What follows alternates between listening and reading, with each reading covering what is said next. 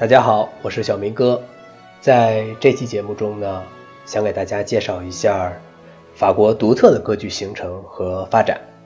就是吕历首创的抒情悲剧这一题材。在一七零零年前后呢，除了法国以外的西欧国家喜闻乐见的都是意大利歌剧。法国民众其实不太理解这一题材的作品，造成这种情况的因素有很多。我想，其中一个很重要的因素，应该就是两个国家的语言不通。还有一个原因呢，大概就是法国人民更习惯自己熟悉的故事。如果您想更加深入地了解其中的种种原因呢，我建议您去看约瑟夫·科尔曼写的《作为戏剧的歌剧》这本书，里面对这一系列的问题解释的都很清楚。法国呢，在17世纪70年代，有了一种独特种类的歌剧，它持续了一个世纪。其中有两个重要的因素影响了法国歌剧的形成：第一是法国的宫廷芭蕾，第二是法国的古典悲剧。吕历成功的把戏剧、音乐和芭蕾的要求调和起来，形成一种戏剧作品的新题材，叫做音乐悲剧，后来又被称作抒情悲剧。我们最开始要说的就是宫廷芭蕾在法国的兴起。自从中世纪以来呢，戏剧一直是法国人最喜爱的娱乐。1581年上演的《皇后喜剧芭蕾》红极一时，出现了宫廷芭蕾的复兴。这其中还隐藏着法国人想要重建古典悲剧的这种意图。在法国的瓦鲁瓦王朝，亨利三世的皇后洛林公主路易斯。剧中描述的是一些神话人物，表演是戏剧、音乐、舞蹈、朗诵、歌曲和杂技艺术的综合体。角色的扮演者由宫廷贵族和皇室成员担任。对于是否是皇后的喜剧芭蕾开创了法国宫廷芭蕾的传统这一个说法呢，一直有两种看法。唐纳德·杰格劳特认为呢。皇后的喜剧芭蕾上演以后，芭蕾就在皇室繁荣起来了。朱立仁先生在他的《西方芭蕾史纲》中提出的观点呢，就相对客观了。皇后的喜剧芭蕾被一些史学家称为第一部真正意义上的芭蕾，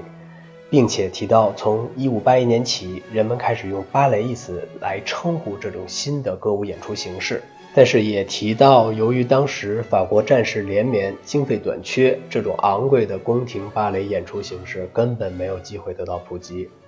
罗兰德康代则认为，于1581年10月15日在巴黎卢浮宫的小波旁宫里演出的皇后的喜剧芭蕾，在当时只是一次孤立的尝试，并没有形成规模，也没有产生很大的影响。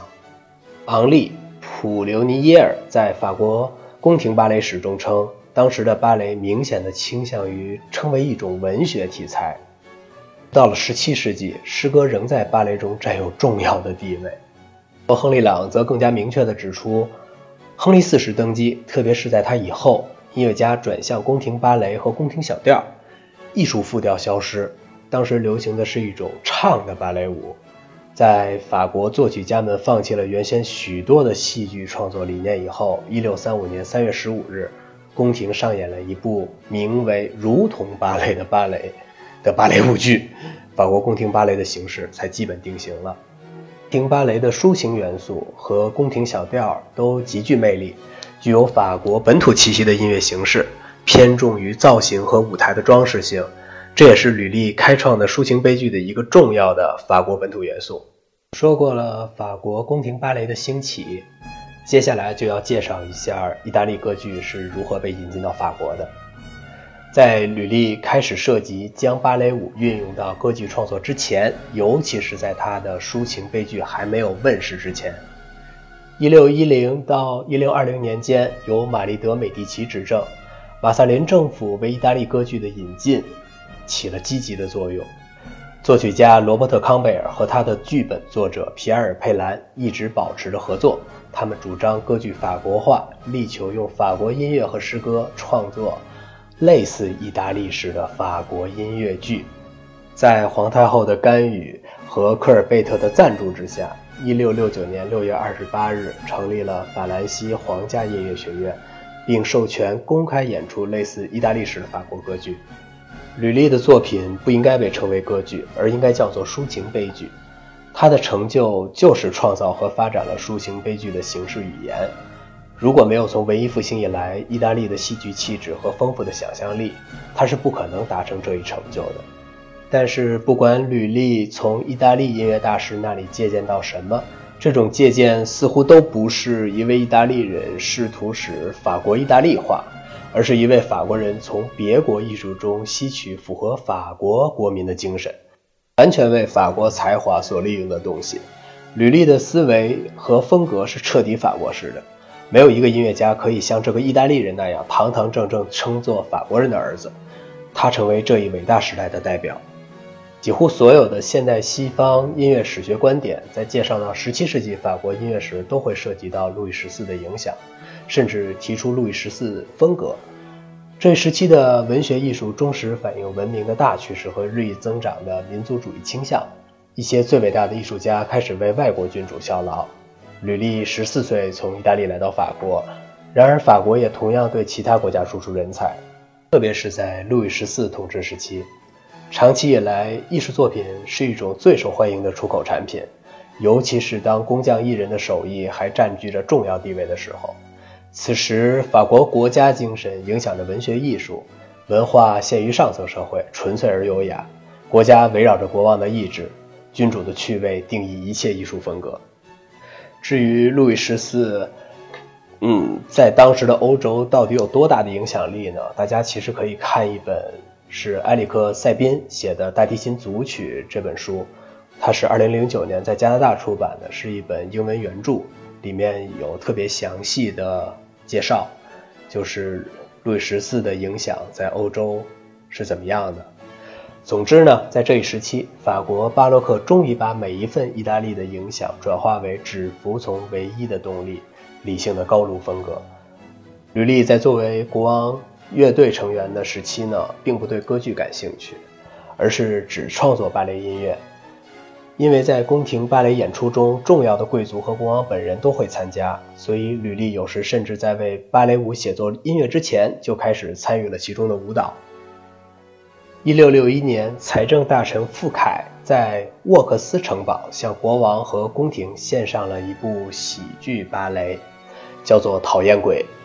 这部戏剧中呢，莫里埃尝试了把音乐、舞蹈和每一个戏剧情节结合。在这部作品的第一幕中的库朗特舞曲是由吕丽创作的。在这部喜剧芭蕾的告观众书中，曾经这样写道：“大家可以到网上找到《讨厌鬼》的告观众书，是法文的原件啊，其中是这么说的。”这种诗句和音乐结合的综合性戏剧作品，在古老的戏剧中是可以找到先例的，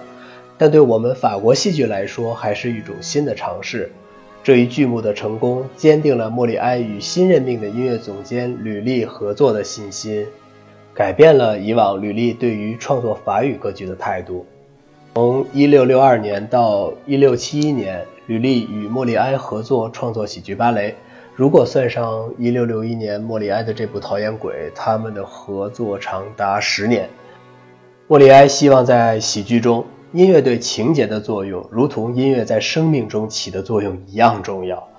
吕利与莫里埃的合作也使自己成为了戏剧大师，这是他的前任们的作品中绝对缺乏的功力。莫里埃的戏剧和吕利的音乐都具有典型的法国特征。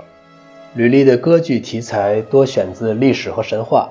具有对王权的崇尚和赞美的性质，他的歌剧中充斥着华丽的舞蹈场面和丰富的舞台装饰，具有一种宏大的场景效果。法国人恰当的统称其为奇色景观，很容易理解他为何偏好这种古老的神话题材。这里面有各种神怪出没，仙女和海妖欢声歌唱。悲歌、死亡，还有许多的场景变化，令人耳目不暇。虽然我们今天也能够阅读拉辛演唱吕丽的歌曲，但也许再也不能感受到巴洛克歌剧舞台上那种令人炫目的景观了。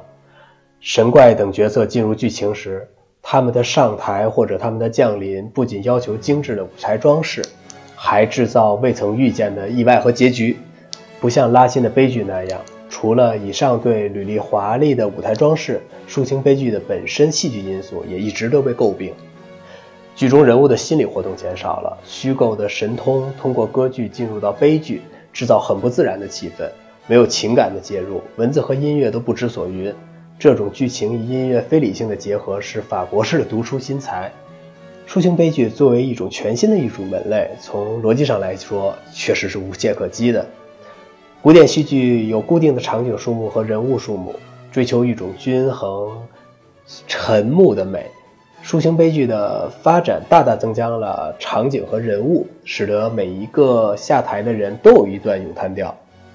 古典悲剧的卓绝结构的衰落，在归居归咎于这一做法。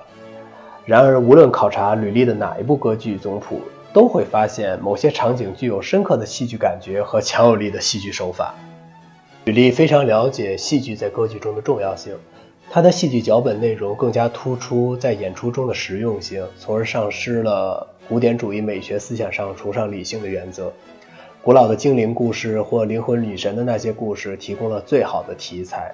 比最好的布局和正规的情节给人以更多的愉快。歌剧真正的发明不是对美丽而伟大的诗歌的无关紧要的附加物。罗曼·罗兰认为，吕丽把歌剧的戏剧成分构筑得合理而稳固，尽管在组织上并不和谐统一。真正和谐统一的戏剧形式是瓦格纳的戏剧和他所处时代的歌剧特征。在吕丽的作品中，代替有机的统一是一种无机的统一。巴洛克概念中的悲剧，若按照法国音乐悲剧的概括，不一定同之后瓦格纳对悲剧的看法一致。悲剧讲述彻头彻尾的悲惨事件。人们有这样一种看法：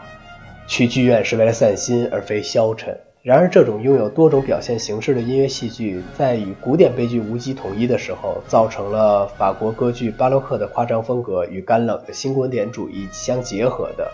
做作的娱乐形式。戏剧是唯一能够表现种种幻想的艺术，艺术是最美的谎言。尽管我们试图在其中融入日常生活，但应该希望艺术仍然是个谎言。而吕丽正是实现了法国戏剧音乐理论从理性思辨的目的到为宫廷服务的人文主义实用目的的剧烈转变。呃，在这里呢，吕丽的抒情悲剧就简单的给大家介绍完了。如果大家对吕丽的抒情悲剧感兴趣，想更加深入的了解，我也可以给大家推荐一些相关的书籍。大家从这些书籍里面呢，可以更加丰富的获取到关于抒情悲剧、关于法国歌剧、呃，关于吕丽的创作手法的一些描述。在这里，还是希望大家能够关注我，给我多多提出宝贵的意见，谢谢。